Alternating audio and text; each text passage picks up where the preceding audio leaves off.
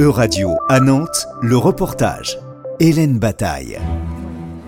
La lecture de scénario est un des exercices emblématiques du festival Premier Plan, un festival qui se déroule à Angers et qui diffuse les premiers films de réalisateurs et réalisatrices européennes.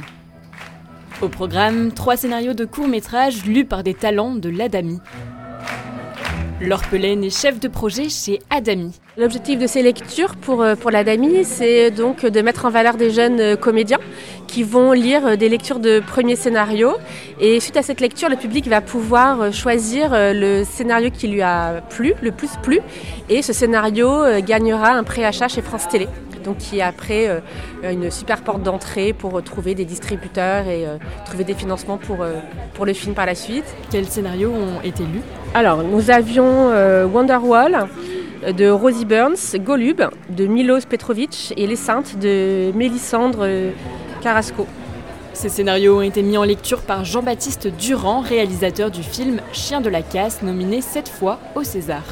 Bah, l'idée c'était d'accompagner des comédiens euh, à la lecture et de faire, euh, de le mettre en scène, c'est un grand mot, mais parce que ça reste des narrateurs.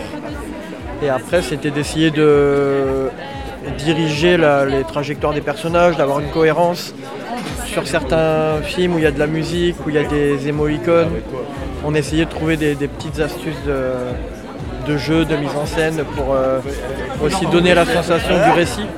Pauline Nuès fait partie des comédiennes et comédiens qui ont prêté leur voix à la lecture de ces scénarios. Mais nous, notre euh, exercice en tant que bah, promo euh, des, talents Adami, c'est vraiment de faire confiance à Jean-Baptiste de manière à ce qu'il nous dirige, lui, sur son interprétation donc, des scénarios. Donc on n'a pas vraiment d'interprétation euh, au niveau des réalisateurs et d'un côté, c'est bien aussi de travailler avec la vision de quelqu'un d'autre. Euh, et, ça a été vraiment un super exercice à, faire. Moi, c'était ma première lecture et j'avais jamais joué devant un public. Les spectatrices et spectateurs ont aussi un rôle à jouer puisque c'est à elles et eux de voter pour leur scénario préféré. Euh, selon les scénarios, on pouvait plus ou moins aussi euh, s'immerger dans l'univers de l'auteur.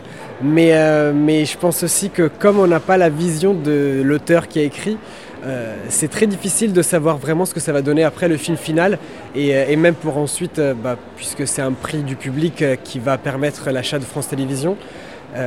C'était un peu dur en fait de choisir parce que du coup peut-être qu'on choisit un film et que l'autre film finalement avec la vision de l'auteur et du réalisateur ça sera plus intéressant. Le prix du public a finalement été décerné au scénario de Mélissande Carrasco intitulé Les Saintes. C'était un reportage de radio à Nantes à retrouver sur euradio.fr.